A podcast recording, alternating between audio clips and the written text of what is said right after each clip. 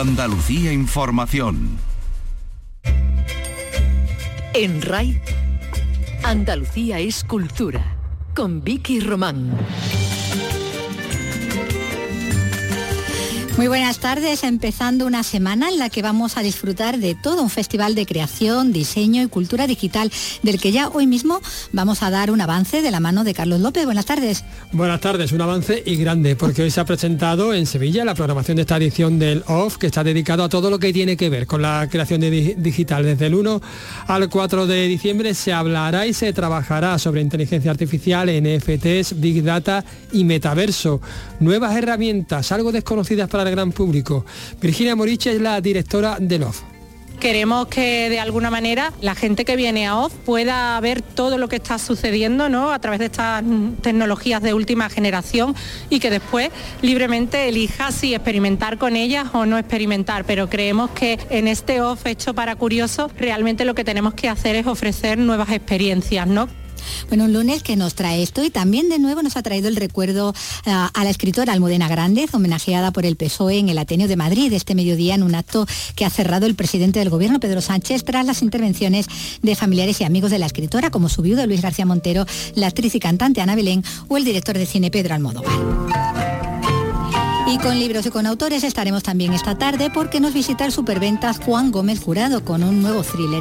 El autor de la exitosa El paciente y de la trilogía protagonizada por la superinteligente Antonia Scott, Reina Roja, Loba Negra y Rey Blanco, nos trae ahora Todo Arde, con un trío de heroínas muy peculiar, enfrentadas a la banca más todopoderosa y tramposa, dispuestas a hacerla saltar por los aires. Hablaremos de ellas con el autor y también de otros asuntos como la muestra que el Ateneo Republicano de Algeciras dedica estos días al periodista y dibujante Andrés Baxes de Sola o del recital poético que va a recordar esta semana también al poeta granadino Manuel Benítez Carrasco en el centenario de su nacimiento. Y nos ocuparemos del flamenco que protagoniza la cátedra que hoy inaugura la cantadora Carmen Linares y que nos llegará también eh, a través del nuevo disco de Niño Josele. Pues con todo esto vamos ya en este espacio que realiza Miguel Alba y que produce Ray Angosto. Andalucía es cultura.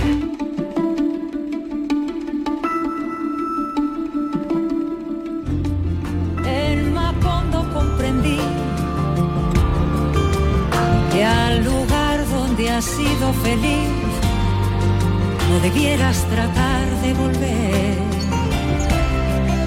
Cuando en vuelo regular surque cielo de Madrid. Me esperaban los pies en el suelo. Saludemos a Ana Belén. Y desafiando el oleaje sin timón ni timonel. Por mis sueños va ligero de equipaje sobre un cascarón. Buenos días. Voy a leer un texto que Almudena escribió en torno al año 2000 y que tituló Una falda de plátanos. Bueno, pues así comenzaba este mediodía ese homenaje del Ateneo de Madrid, en el Ateneo de Madrid, el homenaje del PSOE a la escritora Almudena Grandes, un acto en el que participaban, bueno, desde el presidente del gobierno Pedro Sánchez hasta el director de cine Pedro Almodóvar o la actriz y cantante Ana Belén, que precisamente leyendo un texto de, la autora de Almudena Grandes abría este, este homenaje allí donde Almudena Grandes no pudo acudir por su enfermedad a la colocación del retrato de Carmen Laforet y donde desde hoy va a lucir ya el retrato de ella, como señalaba su presidente Luis Arroyo, el presidente del Ateneo. Nos habría gustado, por supuesto, que, que las cosas fueran de otro modo, pero el destino no nos lo permitió. Hoy, de algún modo, le vamos a jugar la revancha a la mala suerte y Almudena viene al Ateneo para quedarse, espero de verdad que para siempre. Intervenía también el director de cine Pedro Almodóvar, que destacaba la importancia de, del compromiso y de la resistencia tanto en la vida como en la obra de la escritora y señalaba cómo había influido ella, a veces sin saberlo, en su propia obra cinematográfica. Mis primeras películas vienen de un limbo donde no había pasado ni memoria, ni, o sea, solo existía un presente donde explotaban todas las libertades y yo quería experimentarlas todas. Esto no significa que hubiera perdido la memoria. Creo que Almudena Grandes ha hecho más por la memoria de este país que todos los gobiernos desde que existe la democracia. Pues esta y otras intervenciones y lecturas, tanto de amigos como de familiares, las agradecía emocionado el viudo de la escritora, el autor Luis García Montero. Y agradezco de corazón al gobierno, a los amigos y a las amigas que eh, tienen eh, cargos, son ministros, ministras o presidentes de, gobierno, eh, le agradezco la compañía que nos hicieron desde los momentos más difíciles del tanatorio y el entierro hasta un acto como, como el de hoy. Y el acto lo cerraba el presidente del gobierno, Pedro Sánchez, que hablaba así de, de, este homenaje y de la homenajeada de Almudena Grande. Hoy tenemos la obligación de recoger su testigo, cada uno desde su trinchera, con fuerza, con constancia, con entrega, también con compromiso, para proteger la esperanza como un bien colectivo, para defender entre todos y todas la igualdad social y la dignidad, para calentar el corazón helado de este invierno, para seguir siempre en pie a pesar de los aires difíciles en los que Almudena ya no está.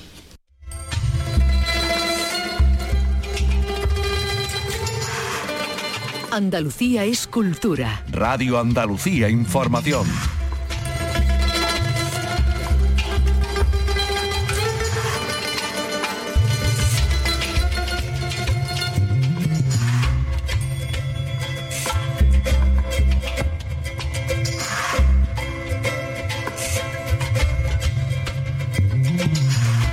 Bueno, era el homenaje, como decimos, que ha tenido lugar esta mañana en el Ateneo madrileño, el homenaje a Almudena Grande, justo cuando se cumple también eh, el aniversario de, su muerte, el año ya de la muerte de la escritora. Y como decíamos al comienzo, nos vamos a ocupar de, la creación digital, de toda esa creación digital que nos va a llegar eh, en unos días, eh, de la mano del Festival OFF que se ha presentado ya hoy en Sevilla y que va a echar a andar el próximo jueves. Este año además lo hace con una mirada a las mentes curiosas, ¿no, Carlos? Efectivamente, es que precisamente ese es el lema de este año. Bueno, se ha diseñado un programa con encuentros, talleres o cursos profesionales, además evidentemente de representaciones con artistas plásticos, diseñadores, incluso músicos. Todo en torno a las nuevas posibilidades para la creación, para la creación artística que ofrecen la inteligencia artificial, las NFTs, el Big Data o el metaverso. Vamos a empezar a, escuchar, he hablado con, muchas personas, como siempre. Vamos a empezar a, efectivamente, y me, abalanzo sobre el, que esté por allí. Pues vamos a escuchar, vamos a empezar a hablar, a escuchar a, a Virginia Boriche, que es la directora, que ya nos lo va a explicar, nos va a hacer un poquito un resumen general. Hola, ¿qué tal Virginia? Hola, buenas tardes. ¿Qué vamos a tener en esta edición del 1 al 4 de diciembre? Pues a ver, esta edición decimos que está hecha para curiosos, made for the curious, y lo que vamos a tener es un mundo lleno de nuevas posibilidades para la creatividad que se nos abren, ¿no? Desde el uso de la inteligencia artificial, desde conquistar el metaverso a través de los NFTs y eh, ofrecer otras posibilidades para las obras de arte, hasta bueno, arte generado por programación o usando Big Data. Queremos que de alguna manera eh, la gente que viene a OFF eh, pueda ver todo lo que está sucediendo ¿no? a través de estas tecnologías de última generación y que después libremente elija si experimentar con ellas o no experimentar. Pero creemos que eh, en este off hecho para curiosos realmente lo que tenemos que hacer es ofrecer nuevas experiencias, ¿no? que es lo que eh, necesita la gente a vida de curiosidad con estudios y con profesionales como Blow, Estado Latente, gente muy importante con gran proyección internacional, ¿no? Que también buscáis eso, ¿no? Sí, lo que buscamos también en Off Sevilla es conectar la escena creativa internacional con la escena creativa andaluza, que además vive un momento, pues yo creo que fantástico, ¿no? Desde eh, gente que desde la ilustración eh, está ocupando portadas de medios como el de New Yorker o eh, el Washington Post, hasta gente que está triunfando con sus NFTs por todo el mundo, ¿no? Y que son de aquí, pues nos referimos, por ejemplo, a gente como Paola Villanueva o a gente como Cinquete del colectivo Minta Mintae, expertos en criptoarte, o al propio Ágreda, ¿no? Con sus personajes de animación que, bueno, que ha conquistado Disney, nada más y nada menos, ¿no? Pero también gente como la que mencionabas, como Estado Latente, que son uno de los estudios más punteros en materia de creatividad e inteligencia artificial y nos van a contar un poco cómo es eso de trabajar en un estudio donde son ellos dos, un ingeniero, Ángel, y Ruth, una estratega creativa y múltiples inteligencias artificiales. Y después, bueno, como no, un clásico de la ciudad de Sevilla, la gente de Blow Studio, que acaban de firmar ya su tercer capítulo para una serie que ha revolucionado el mundo de la animación, como es Love, Death and Robots. Y bueno, y luego tenemos también a los malagueños Leblum, que desde el diseño de producto y desde la cercanía eh, están haciendo pues también mirando hacia el futuro y cómo el diseño de alguna manera puede influir en un mundo más sostenible. O sea, diseño y, y lucha contra el cambio climático. Sí, como bueno, pues vamos a tener una, un encuentro con tres profesionales que se dedican al tema de diseño de productos, de objetos, y precisamente nos van a hablar de eso, de cómo desde la recuperación de lo artesanal, desde la recuperación de los materiales eh, de cercanía, se puede construir pues siendo respetuosos con el medio ambiente. Pues muchísimas gracias Virginia Moriche y mucha suerte. Muchas gracias a vosotros. Bueno, pues esa es la, la visión general, ¿no? Que Esta es la visión general la, directora, pero tú has hablado con participantes, quiero decir, con, artistas, ¿no? con participantes, con artistas, con creadores, incluso con músicos. Eh, vamos a, hoy vamos a traer una pincelada, otro día traeremos más. Vamos a empezar con las personas, con los componentes de la plataforma de inteligencia artificial Estado Latente, que tienen la suerte de crear desde la playa de la Barrosa. Ay, qué bien.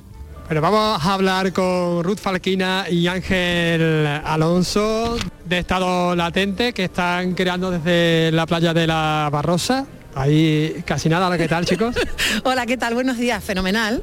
Que estábamos hablando, eh, porque me han comentado algo muy inquietante, lo de las voces sintéticas, o sea, hacer radio con voces que no existen, ¿no? Inquietante no, por favor, fascinante, fascinante. Fascinante e inquietante. Bueno, yo creo que es como todo. Al final, cuando ha habido grandes revoluciones tecnológicas y humanistas a lo largo de la historia, siempre hay un poco de miedo, pero la inteligencia artificial es nuestra amiga. Al final, imagínate que tú vas a poder crear todo aquello que imaginas sin tener capacidades técnicas. Entonces vas a poder aprender y crear cosas que nunca habías imaginado. O sea, al final es un aliado que lo que hace es potenciar tus habilidades creativas si a lo mejor te falta ese puntito de más habilidades técnicas. O lo que hace es que te fomenta la parte de inspiración, creación, ejecución. O sea, al final es una herramienta más. Bueno, nosotros decimos que es la nueva musa del siglo XXI, ¿no? La musa del siglo XXI. Me gusta mucho esa, esa definición. Bueno, de hecho, el vídeo que habéis creado, pues las imágenes eh, parten desde de una imagen real, pero son es una creación que ha hecho la, la IA, la inteligencia artificial. La voz también es artificial, también es sintética, incluso la música. Sí, claro. Nosotros decimos que es, un es, es, eh, una co-creación, porque hay, hace falta mucho humano para poder crear con inteligencia artificial. En realidad el proceso creativo arranca con una pregunta. Como parte del concepto de Made for the Curious es qué es la curiosidad para el ser humano. Históricamente el ser humano ha avanzado a lo largo de la historia porque se hacía preguntas. Sin curiosidad no habría creatividad y estaríamos toda la vida repitiendo patrones, no habría evolución. Entonces, el vídeo lo que muestra es una alegoría desde que Eva comió la manzana, eh, los barcos a vela, los aviones e incluso luego ves cómo aparecen mentes conectadas con humanos y cómo todos estamos conectados a través de la tecnología. ¿no?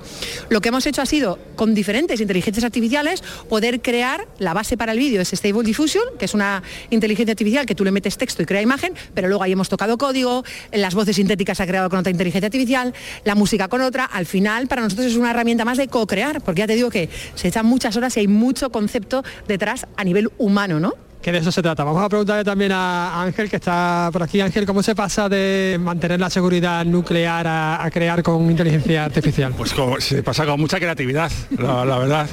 Eh, porque realmente ahora lo que buscamos es un poco utilizar la tecnología para nuevas formas de creación visual, eh, sonora, y es unificar todo y de- que nos dé otros puntos de vista que no tenemos los humanos. ¿Cuántas posibilidades crea esto? Infinitas, infinitas. O sea, no, no, no hay una barrera ahora mismo. Ahora, ahora mismo esto acaba de nacer. Llevamos como seis meses con las últimas IA, nosotros llevamos años trabajando, pero esta es tan potente, llevan meses y es una, una forma exponencial de lo que está, se está creando. O sea, lo próximo no sé qué será. Estamos ya con texto, imagen, imagen, vídeo, crear vídeo a través de una palabra, o sea, infinito, infinito. O sea, no, no se me ocurre qué puede ser lo próximo. ¿Llegaremos a escuchar la radio creada por inteligencia artificial? Siempre habrá humanos, siempre habrá humanos que esté con la inteligencia artificial al lado del suyo. Para nosotros es una, una, una, una forma creativa más dentro de nuestra agencia. O sea, nosotros somos dos, o sea, una, una parte es el, el, copy, otra parte es el arte y otra parte es la inteligencia eh, artificial, que es la que nos da otras visiones que no tenemos nosotros, nada más. O sea, son otras visiones miles de visiones, infinitas visiones. Claro, Entonces... hemos pasado de crear en un modelo de escasez a crear en un modelo de abundancia, en donde tú tienes que elegir escenarios, ¿no? O elegir aquello que tenías en la cabeza, ¿no? Creo que de verdad que es una época extraordinaria. Quizás sea la época de mayor disrupción, evolución y, y asombro para el mundo de la creatividad y tenemos la suerte de estar viviéndola en este momento, o sea, qué afortunados somos. Pues la verdad es que sí. y qué bien lo transmitís, lo transmitís como solo los humanos pueden. Muchísimas gracias. A vosotros. Ruth A y. Ángel de Estado. Gracias. Gracias. Bueno, pero a mí me ha quedado, me ha preocupado, ¿eh? Lo de A mí, a mí me parece, es, vamos es paro. apasionante, no sé cuánto, pero es que nos vamos al Nos vamos paro. Oh, vaya. Bueno, menos mal que, que nos acercamos ya a la todo- tú y yo pensamos igual, nos inquietamos mucho.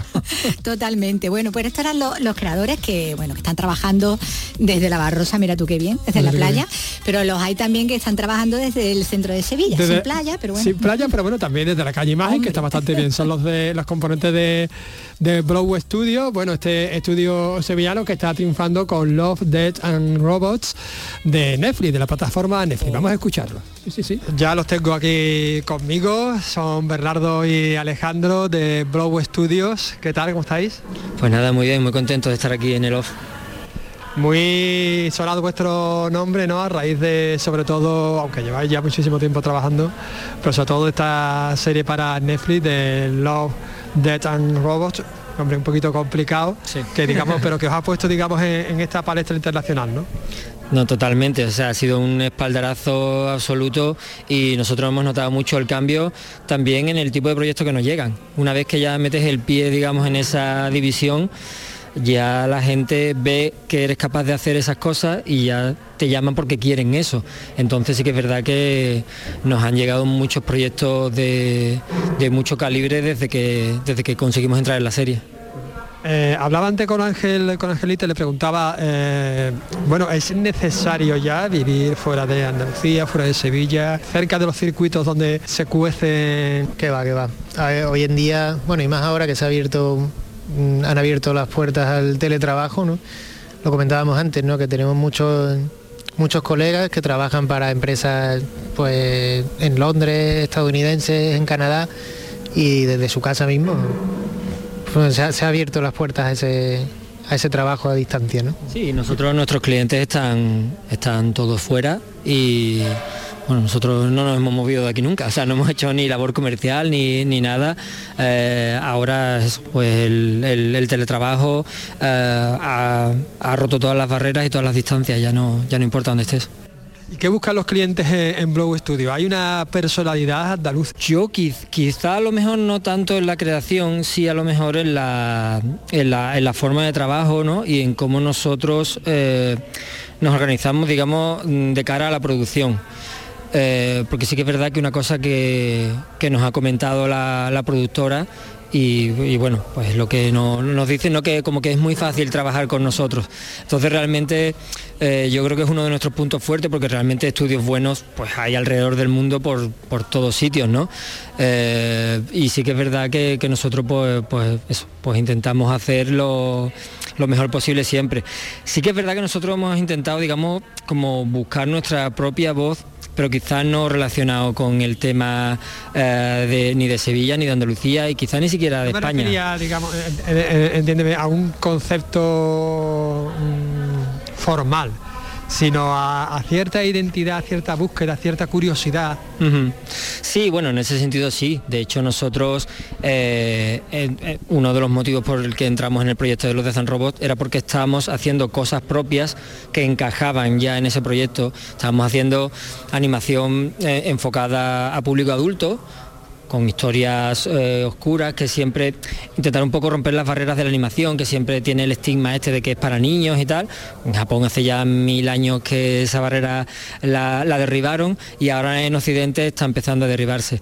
Nosotros eh, cuando empezamos a hacer nuestros productos propios eh, era con esa filosofía, con intentar derribar esa barrera y fue una de las cosas que vio la productora en nosotros a la hora de meternos en el, en el proyecto, es decir, coño, esta gente van, van por el mismo rollo que nosotros, ¿no? De intentar hacer animación, pero esto no es para niños, esto es para público adulto 100%. Desde Akira hasta ahora ha llovido mucho. Hombre, bastante, bastante. Ha llovido, pero, pero mm, es verdad que que está costando trabajo, o sea, está costando trabajo aquí en Occidente, o sea, es lo que digo, bueno, el, manga y el anime, ¿no? Pues tiene, tiene muchísimos, muchísimos años y yo, por ejemplo, siempre lo cuento, que yo recuerdo perfectamente la primera vez que vi, que vi a Akira, ¿no? Y, y fue uno de los momentos en los que me di cuenta, se puede hacer, o sea, se, puede hacer un contenido para adultos con animación. Eh, y bueno, y, ahí estamos nosotros dentro de, esa lucha, digamos, pero yo creo que, que ya se está dando cuenta también un poco porque eh, toda esa generación que creció con esa, con esa influencia, ¿no? Esa influencia nipona de, de- de Oriente que sí tenía eso ya interiorizado, ahora pues ya tenemos edad de consumir eh, todo tipo de, de producto audiovisual, cine, series, y lo que nos gusta es eso, nos gusta la animación, eh, pero nos gusta el contenido adulto, claro. Entonces, eh, ahora quizás sea el momento perfecto para esto. ¿Y cuáles son vuestros referentes actuales? Es que realmente mm, no sabría decirte eh, un sitio concreto donde ¿Bebéis de la vida cotidiana? Quizá más de, de las experiencias personales a través de la cultura, más que, más que de la vida cotidiana. Sí que es verdad que, que mm, o sea, más que mirar en temas a lo mejor sociales, de la calle y tal, eh, quizá miramos más eso, en- más en la- no, en, en- en en historias más clásicas y en, eh, quiero decir, a, nivel de, pues eso, de, personajes y tal, eh, pues tirar a lo mejor más de, de- de mitos más clásicos y tal. Eh, siempre con, el, con, con- con la pátina ¿no? un poco más moderna del, de, pues bueno, todo el cine. Sí que es verdad que yo quizá tenga más influencia de del, cine americano, realmente, que es con el que he crecido ¿no? y con el que es el que uno de los que más me ha influenciado. ¿Y tú? Yo más o menos tenemos la misma edad, Alejandro y yo pues crecimos más o menos en, eh, con las mismas influencias en ese sentido, ¿no? Cine americano, quizá algo de cómic, ¿no? Yo tenía mucha influencia de mi hermano, que era un poquito mayor y me llegaba ahí todo el material ya un poco secado por su parte. Pero sí, bueno, tampoco mucho más, no sé, no, no, no no hay mucho más, la verdad. Sí, y ahora sí que es verdad que, que- bueno, que es un momento también muy de, de de la animación y, y que hay, hay un montón de estudios eh, por todo el mundo haciendo un montón de cosas interesantes. Y de ahí también siempre está bien ir, ir un poco bebiendo, ¿no? Ir eh, viendo qué es lo que se está haciendo. Igual que por ejemplo también en los videojuegos que están ya adquiriendo narrativas cinematográficas.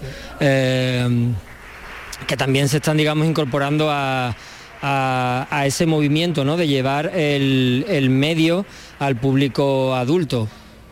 ¿Qué pasa exactamente lo mismo que con la animación? Los videojuegos, digamos, cuando éramos más pequeños, eran, digamos, como más simples y más infantiles y ahora están ya a nivel de cualquier obra cinematográfica prácticamente. Pues muchísimas gracias por atendernos, Bernardo y Alejandro de Blow Studios y a seguir con los éxitos. Muy bien, muchísimas gracias. Muchísimas gracias. Bueno, los videojuegos, desde aquellos del Spectrum. Cielo por la cara. a lo que hay ahora, ¿no? Ay, señor. Por Dios, por Dios, que que esto revela un poquito la edad. Sí, sí, sí, sí. Bueno, vamos a pasar página de esto. sí, corramos un tupido Un velo. tupido velo, pero que no dejamos el tema de Love No, no, no. porque va a dar para, para próximos días, ¿no? Por supuesto que sí. Y con más Y protagonistas. con más protagonistas muy interesantes también y muy jóvenes y también con gente relacionada con la música, que también los hay. también Sí, sí, sí. y que también van a estar presentes Y también van a estar presentes. en esta edición de, de Love en Sevilla. Y vamos a seguir hablando pero, pero de libros ahora. Andalucía es cultura. Radio Andalucía Información. Todo lo que va a suceder, los muertos, la riada de titulares en los periódicos, el cambio que dará un vuelco al país, comienza de la forma más prosaica. No es nada extraño. Las mejores historias tienen inicios humildes. Una manzana prohibida, otra que cae en la cabeza de un físico, otra sobreimpresa en la carcasa de un ordenador. Cuando quieres darte cuenta, te han echado del paraíso, has descubierto la gravitación universal o fundado una empresa billonaria. Esta historia no arranca con una manzana. Esta historia arranca con un bote de champú del Mercadona y nada volverá a ser lo mismo. Quien sostiene el bote de champú, dos botes de hecho, es Aura Reyes. 45 años, viuda, madre de dos niñas, maravillosas, dicho así, separando mucho las sílabas y abriendo mucho la boca, a punto de tener una revelación trascendental, violenta incluso, de esas que solo un individuo entre un millón experimenta una vez en la vida. Aura le llega en la ducha, con el agua resbalándole por el pelo empapado, tan caliente que la espalda ya ha comenzado a enrojecerse. Aura mira los dos botes y comprende que ya no podrá ver la vida de la misma forma nunca más lo que, tan solo tres horas después, provoca un desastre de pro- proporciones épicas. Pues así empieza la novela Todo Arde de Juan Gómez Jurado, con el que enseguida vamos a hablar.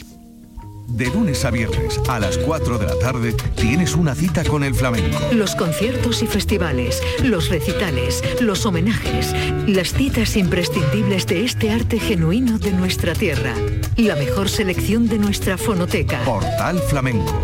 De lunes a viernes desde las 4 de la tarde con Manuel Curao. Radio Andalucía Información. Poetas andaluces. Escucha el homenaje a la literatura de nuestra tierra. Siente el orgullo de ser andaluz descubriendo la obra de nuestros poetas con Rogelio Reyes Cano y Antonio García Barbeito. Poetas andaluces. Los lunes desde las 11 de la noche. Radio Andalucía Información.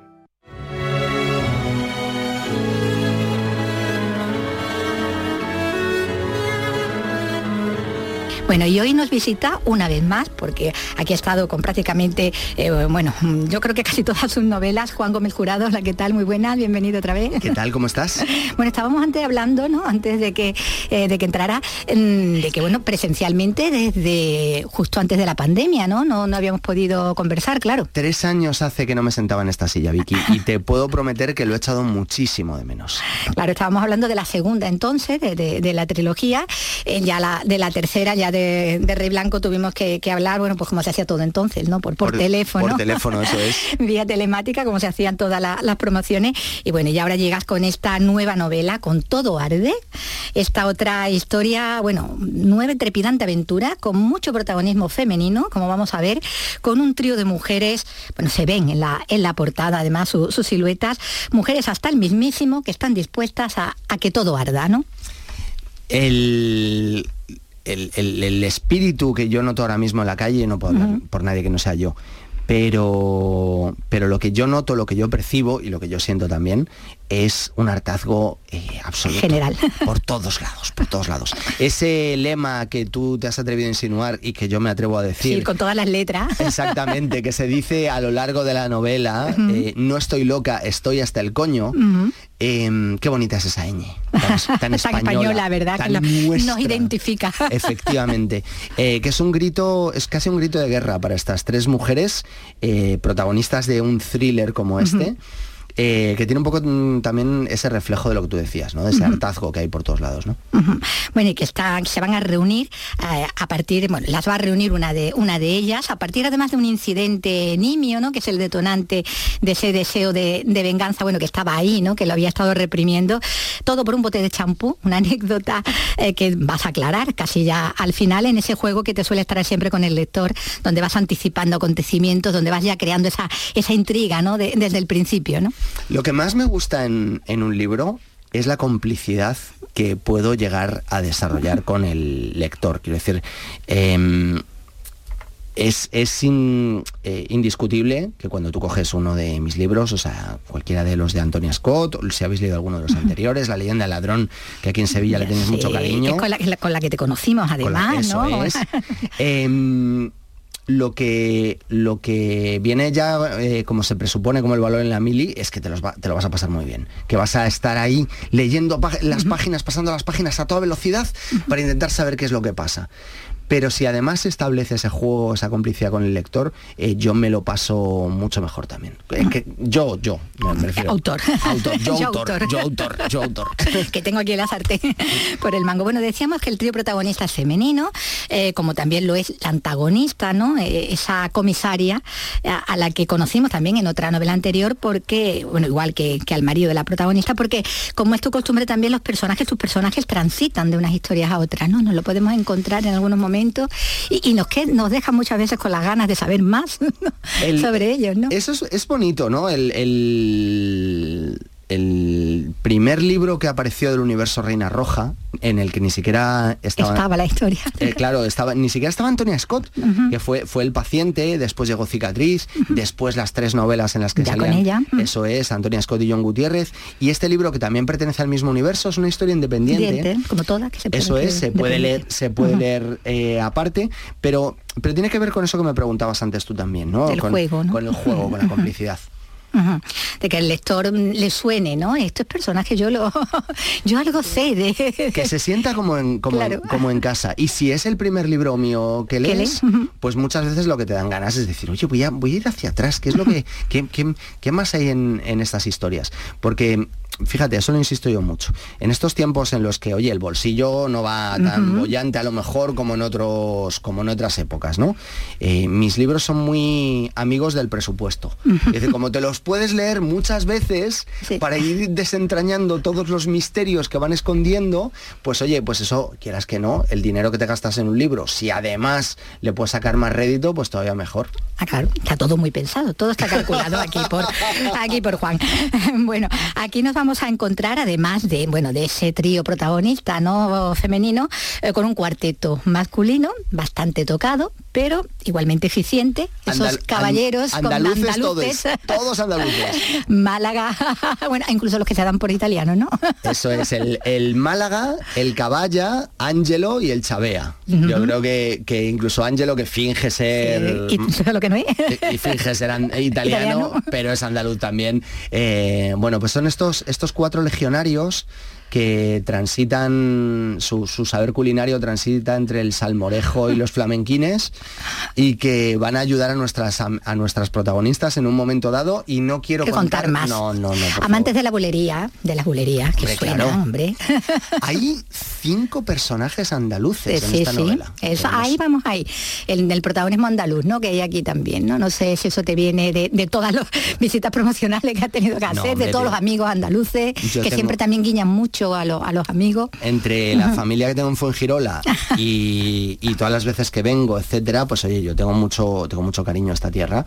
Eh, y bueno, pues eso queda, yo creo que queda patente, ¿no? Siempre, siempre hay protagonismo, eh, lo cual no quiere decir que, que decir, porque a lo mejor. bueno, buenas novelas transcurren en la Costa del Sol también. Claro, y de repente tienes a alguien como la comisaria Romero que, a lo mejor tampoco trigo muy limpio. Limpio no, es, no, no, no. tiene, tiene bastantes zonas oscuras bueno, todos ellos, todos estos personajes de los que estamos hablando son unos perdedores, incluida la protagonista, que aunque todo lo tuvo, todo lo tuvo, ha caído en desgracia en el momento en que, en que la conocemos, pero van a demostrar todos ellos la, fuerza del paria, ¿no?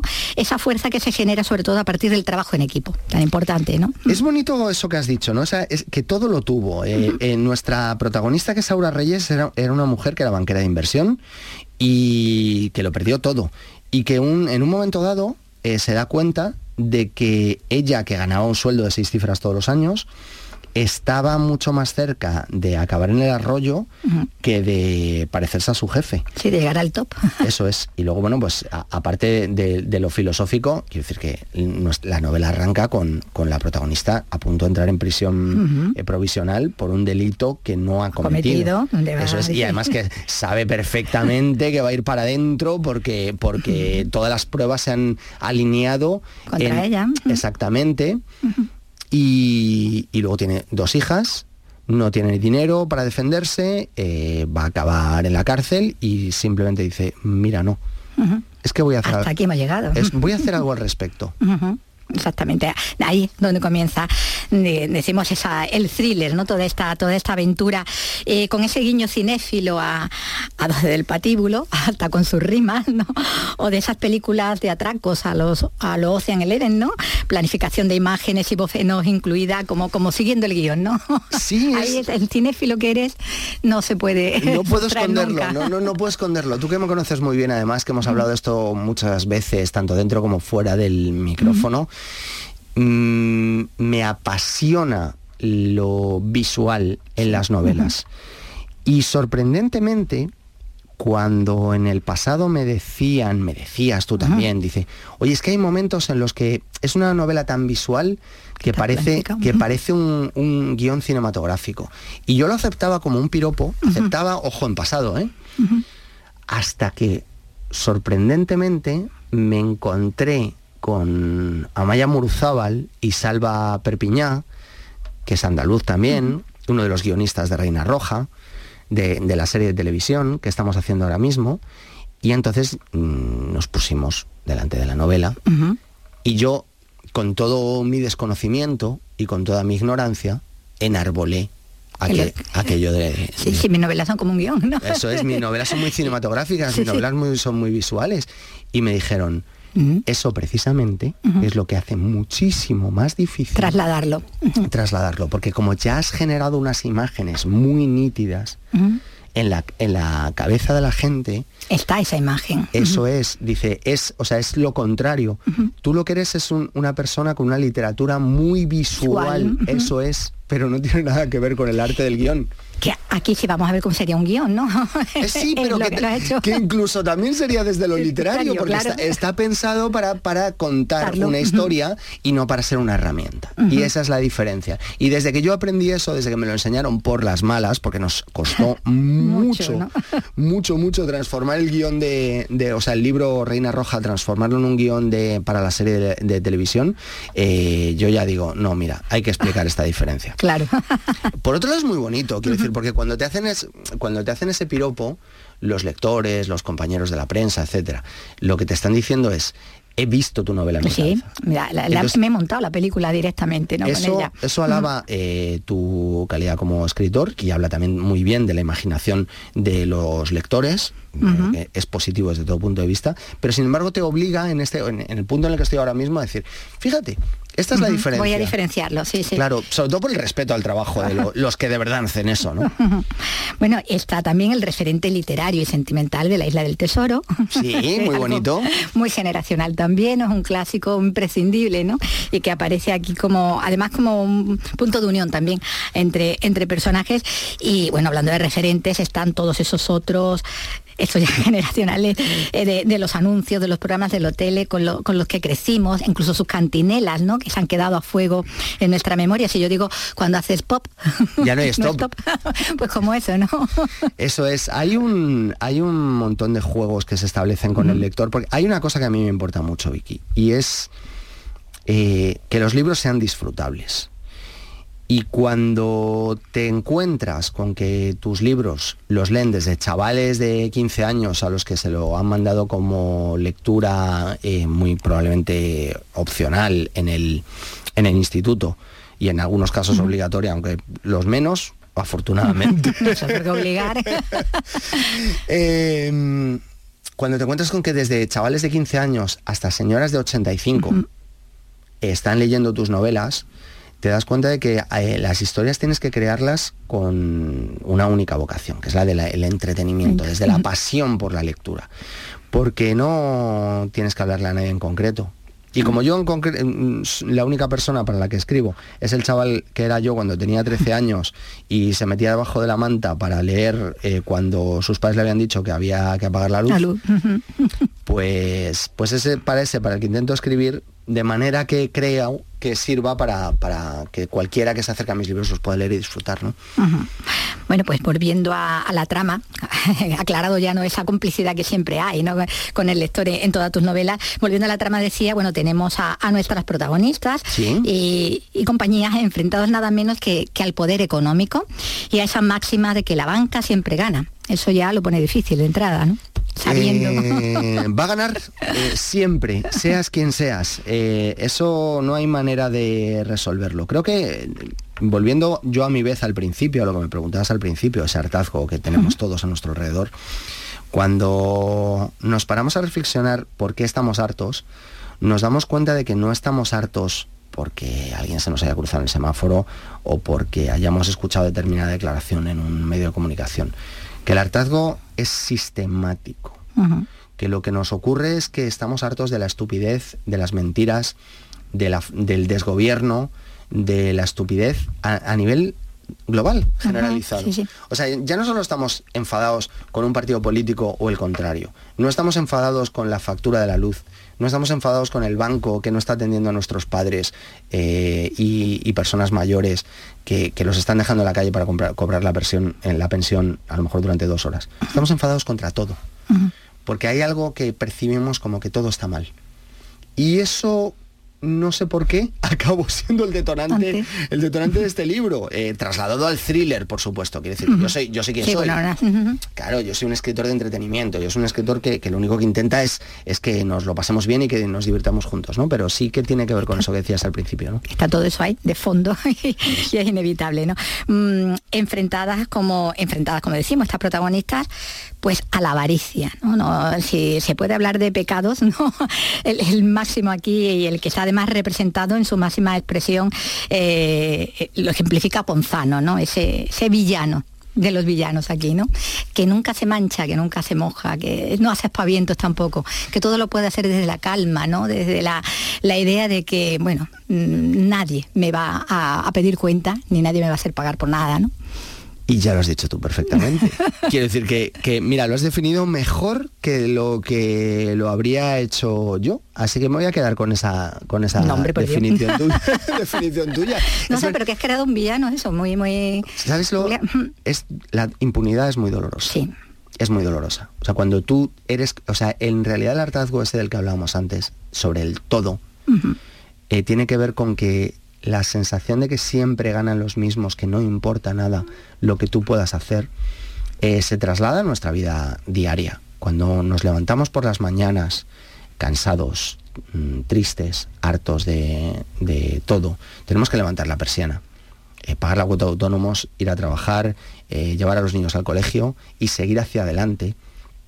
Eso, eso es el escudo de la impunidad de los que hacen las cosas mal. Sin embargo, cuando tienes a tres protagonistas, como nuestra Aura, Sera y Maripaz, que como lo han perdido todo, al no tener nada que perder, deciden hacer lo que ni tú, Vicky, ni yo, Juan, podemos hacer, eh, que es hacer algo al respecto. Y eso es lo que más puede temer el poder en realidad, ¿no? A los que no tienen nada que perder, efectivamente. Bueno, ahí están los entresijos de la banca, de la bolsa, esa compleja ingeniería que hay alrededor, el blanqueo, los hackeos, pero también, bueno, la acción pura y dura, las peleas, ¿no? Que las vivimos como si estuviéramos ahí. Y mm, te decíamos antes, ¿no? Que tan marca de la casa, ¿no? Porque es algo eh, que, como autor, bueno, pues siempre has trabajado mucho, como lo es también el humor. El humor, ya decíamos, en la narración, en los diálogos.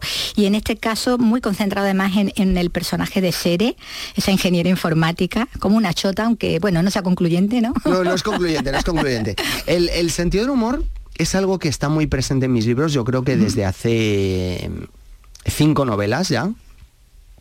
Hubo un momento en. Yo, yo me preguntaba. Ayer por la noche venía, venía a Sevilla.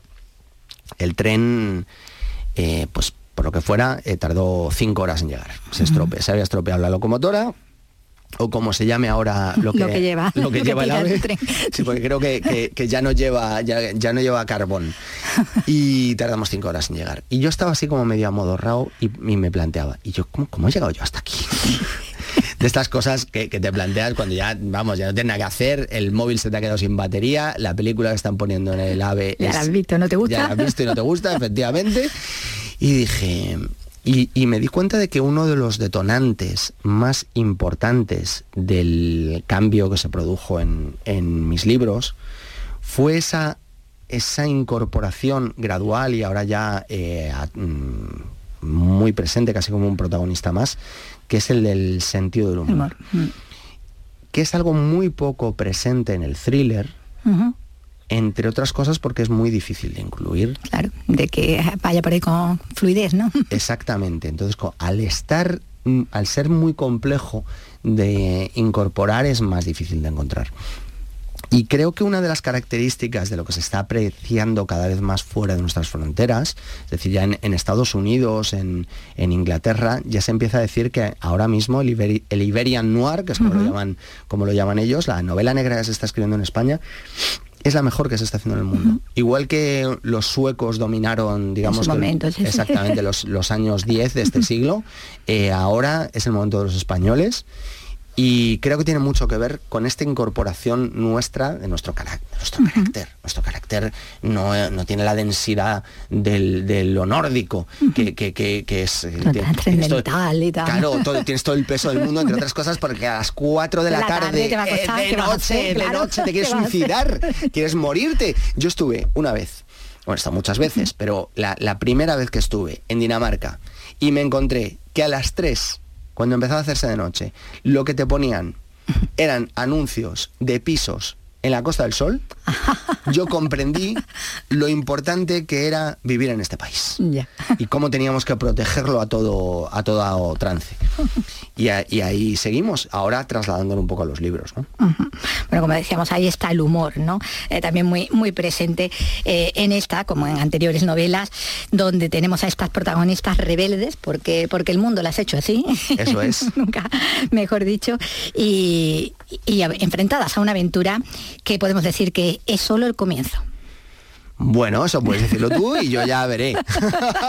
Eso es que Uy, bueno, yo- siempre yo- intentas yo tirarme de la lengua, Vicky, y yo Esto no, tiene que seguir, hombre. yo no quiero decir nada. Yo no quiero decir nada. Bueno, nos vamos a quedar con que no quiere decir nada. Eso es. El año que viene me vuelves a preguntar. El año que viene volvemos a encontrarnos. Bueno, pues muchísimas gracias, Juan Gómez Jurado, por este, esta charla al hilo de esta nueva novela que, que hoy nos traes, con Todo Arde y con estas protagonistas a las que, bueno, estamos deseando volver a, a encontrar. Bueno, pues si quieres desear mm, volverlas a ver, ¿sabes lo que tienes que hacer? Tienes que irte a la librería y regalarla por Navidad, que eso es lo más importante. Ah, mira, ve, es que aprovecha toda. Claro, además con esta portada que que, la que está en, en rojo Uy, oscuro, o sea, en rojo clarito y en negro, esto hace un regalo de Navidad estupendo, de amigo invisible, todas esas cosas. Venga, pues venga, vamos a anotarlo. Anotado queda. Pues muchas gracias, Juan. Un abrazo. Muchas gracias a vosotros. Andalucía es cultura. Radio Andalucía Información.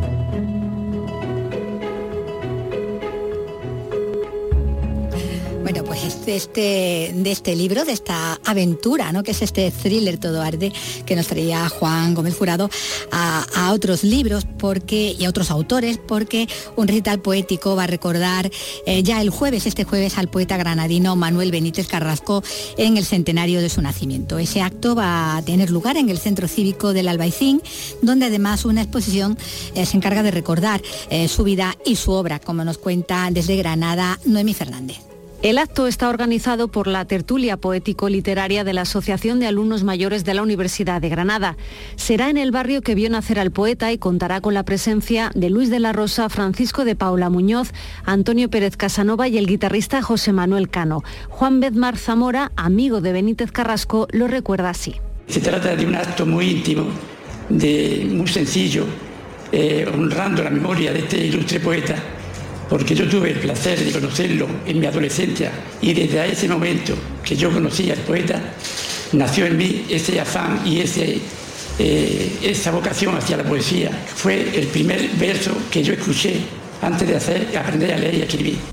El recital comenzará a las seis y media de la tarde en el Centro Cívico Purita Barrios, donde además una exposición recordará la vida y obra del poeta, hijo predilecto de Granada, y que en la ciudad se recuerda con una plaza y una escultura en la Avenida de la Constitución.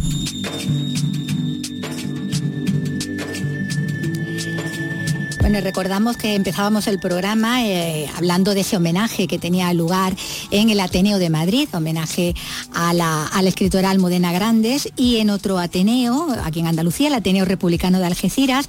Estos días tenemos una exposición del periodista y dibujante de San Roque, Andrés Vázquez de Sola. Esta muestra lleva por título Virus de Coronas.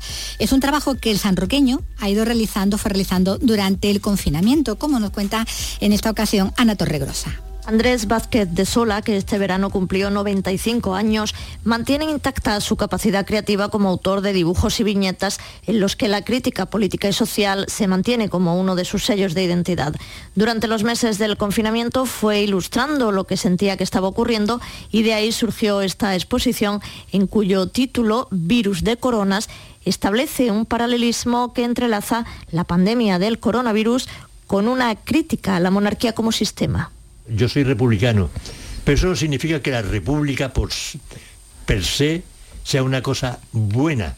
Hay república muy mala, pero lo que no hay es ninguna monarquía buena. Una muestra que puede visitarse hasta el próximo 2 de diciembre en el Ateneo Republicano de Algeciras.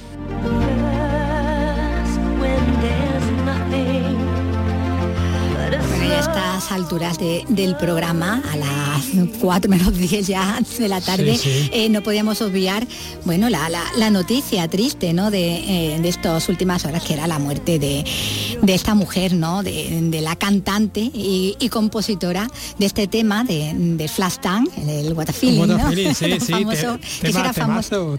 temazo, con el que ganó un Oscar, por cierto, Exacto, y, bueno, un, y un Grammy. y un globo de oro, o sea, y, de bueno, Oro, y sí, más premios de las musicales que había en esa en esa edición, eh, bueno, que hizo popular Jennifer Bills, que era la, la protagonista, la que y con los bailaba, sí, calientapiernas aquellos, calientapiernas aquellos que se pusieron de moda. horroroso, que daba un calor horrible y que llevaban todo el mundo en- en- a la hora de, de hacer aeróbic. Bueno, pues fue la, la canción que la, que la lanzó a la fama, fama, que ella desde muy pequeñita ya había ido buscando esta niña de, de padres puertorriqueños que, que cantaba en parte- español. De parte de, de padres puerto, puertorriqueños y que cantaba en español porque, bueno, ya venía del Bronx y de hecho, así la anunciaron la primera vez que salió en un medio, era en 1967.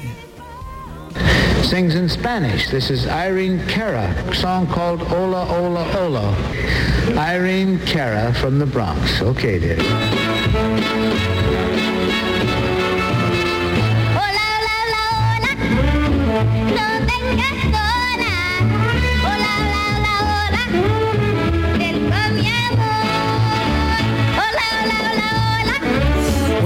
Cara, que es como Marisol, ¿no? Como Marisol, con ocho añitos para, para comérsela estaba la, la chiquilla que graciosa.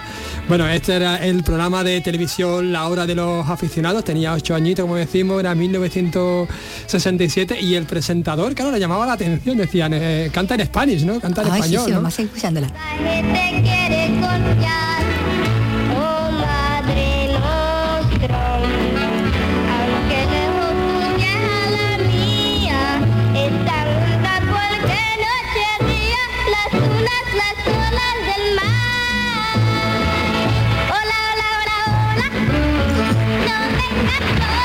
¿No? Que tenía Irene, Irene Cara, que gracioso. Bueno, porque con tres años, con tres años ya ha participado también en concursos, en estos concursos de talento de Sí, las sí, pequeñas sí. Miss América, ¿no? Claro, también. claro, era un talento artista, precoz exactamente. de, de- de- de nacimiento, efectivamente. Siempre buscando la, la fama, ¿no? Que le llegaría también, bueno, antes del Flashdance, porque el Flashdance Claro, fue en el 83. 83 y Claro, antes este- en 80 Fama. pues esto que Fue la protagonista, era Coco. Bueno,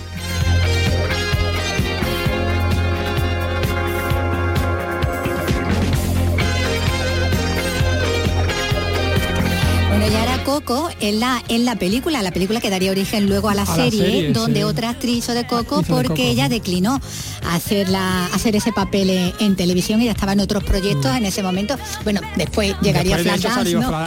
Exactamente. pero la, la fama le llegó y bien, ¿no? Aunque había que era duro, ¿no? Ganarla para llegar a, como decía sí, David, a Allen. costar, vaya, vaya a sudar la fama. Con sudor, con lágrimas, esa, esa profesora que interpretaba a Debbie Allen en las dos, tanto en la película Mm. como porque prácticamente todo el elenco de la, Sí, de la película pasó a la, a la serie. creo que era también el mismo, ¿no? También, sí, sí, Leroy, Eh, Bruno Martelli, ¿no? Martelli, fíjate, Todo lo que- demás. que- es que hay ya una edad. Claro, claro, claro. Y como decíamos, lo mismo que, que dejó su impronta, aquellos calentadores que se ponían hasta encima de los vaqueros, cosa de, Sí, no recuerdo. que, que- que recuerdo, pues también se puso de, fa- de, de moda, ¿no? Es toda la serie. Eh, mucho más del público que vio, obviamente, la, la serie que, que la era, película. la- eh, era, era una serie que, que se supone que, que transcurría en un Una academia, una sí, academia de también, arte, y, sí. y- pero todos los exteriores estaban rodados en interiores, ¿no? Que se- interiores. Que, era muy de, de los 80 aquello, ¿no? Rodar, Bueno, rodar en los exteriores y los interiores. y que promovió mucho lo- las vocaciones, ¿no? Que, que a Sí. partir de ahí, eh, pues fue mucho la gente que, se acercó a los conservatorios y a la escuela, proliferaron, ¿no? La- las escuelas de, de danza, ¿no? Todos estos conservatorios, todos estos Exactamente. Conservatorios profesionales, sí, todas estas, bueno, a las artes, ¿no? A las artes musicales, sí. Bueno, pues eh, era el recuerdo para Irene Cara que nos ha dejado prematuramente, ¿no? Los Prematuramente, 63, 63. años, eh, unas circunstancias todavía, bueno, que se investigaban, ¿no? Porque la encontraron muerta eh, en su casa. Pues recordamos, como decíamos, a, a Irene Cara y cambiamos completamente de música porque tenemos que seguir hablando ahora de flamenco.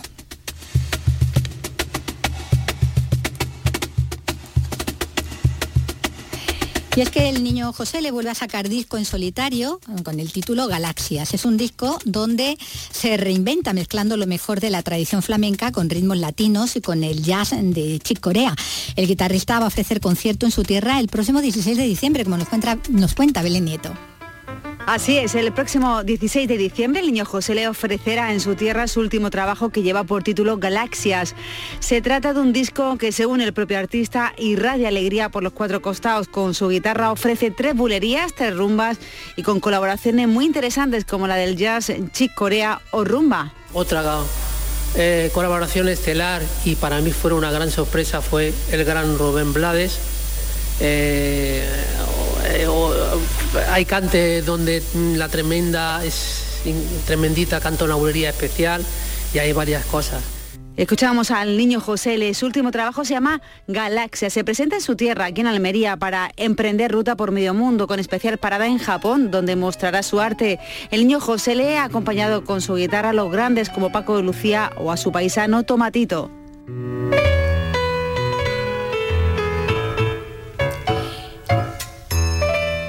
Es en Almería y en Córdoba, esta misma tarde, comienza la cuarta edición del curso de flamencología que impulsa la Cátedra de Flamencología de la Universidad de Córdoba. Y Carmen Linares es la encargada de la elección inaugural, como nos cuenta Antonio Postigo. El curso, abierto a todos los públicos, se puede realizar de modo presencial y online. Como novedad, esta edición habilitará una acreditación para que se pueda obtener además el título de experto y posteriormente el de especialista en flamenco. David Pino es el director de la Cátedra de Flamencología. El flamenco es el de siempre, con las nuevas aportaciones que se, que se van produciendo año tras año, pero ese legado eh, se puede transmitir de manera oral, pero también académica, en este caso en las aulas de los conservatorios y de las universidades. Y bueno, el flamenco es, un- es una disciplina objeto de estudio y como tal requiere también un método científico y qué mejor lugar para ello que la universidad, obviamente. Junto a clases más formales, la columna vertebral de la formación serán los recitales comentados, en la que los artistas explicarán los caminos de su creación e interpretación. El curso arranca este lunes con Carmen Linares y será clausurado por el PELE el 24 de abril del próximo año. No queríamos despedirnos sin recordar que los reyes de Castilla, Aragón y Navarra, al frente de sus ejércitos, han atravesado este fin de semana el paso de Despeñaperros para afrontar la batalla de las Navas de Tolosa. Ha sido en la marcha de los tres reyes, una recreación del paso de las tropas cristianas para enfrentarse a los musulmanes, que nos cuenta Beatriz Mateas. El paso por Despeñaperros, previo a la batalla de las Navas de Tolosa de 1212, fue todo un reto para los huestes de los reyes de Castilla, Aragón y Navarra. Cientos de kilómetros desde Toledo por un terreno abrupto y que podía ser una trampa trampa mortal para los ejércitos cristianos antes de la gran batalla. Gente venía de todos los lugares de la cristiandad, tuvieron que atravesar Despeñaperro. Y esa travesía fue una travesía épica, porque no fue a través de caminos acondicionados, sino que fue a través de las montañas, sin agua, sin comida, siendo hostigados totalmente por las tropas musulmanas. Es Pablo Lozano, director del Museo de la Batalla de las Navas, que también nos ha contado que para evitar la encerrona en los desfiladeros, los ejércitos cristianos fueron asesorados por el pastor Martín Que les orientó sobre una ruta alternativa. Va a ser también los momentos en que va a haber más tensión en el ejército, porque parece que no se va a lograr cruzar las montañas, entonces aparecen tensiones entre los diferentes reyes, ¿no? Además de reyes y caballeros, en la marcha participaron personajes importantes, como el arzobispo de Toledo. Es el hombre más importante de lo que es la primera mitad del siglo XIII, porque aparte de ser arzobispo era estadista, historiador y era una persona que le gustaba la, la unificación, o sea, muy militar. Son los figurantes que han participado en esta recreación que se viene haciendo desde hace seis años para que no se nos olvide una etapa de la historia que supuso el principio del fin de los musulmanes en Al-Ándalus, donde llevaban cinco siglos. En los últimos segundos, con música de Randy Newman, compositor, arreglista, cantante y pianista estadounidense, compositor de bandas sonoras como las de Toy Story, que él cumple 79 años. Así nos vamos. Hasta mañana. Mañana.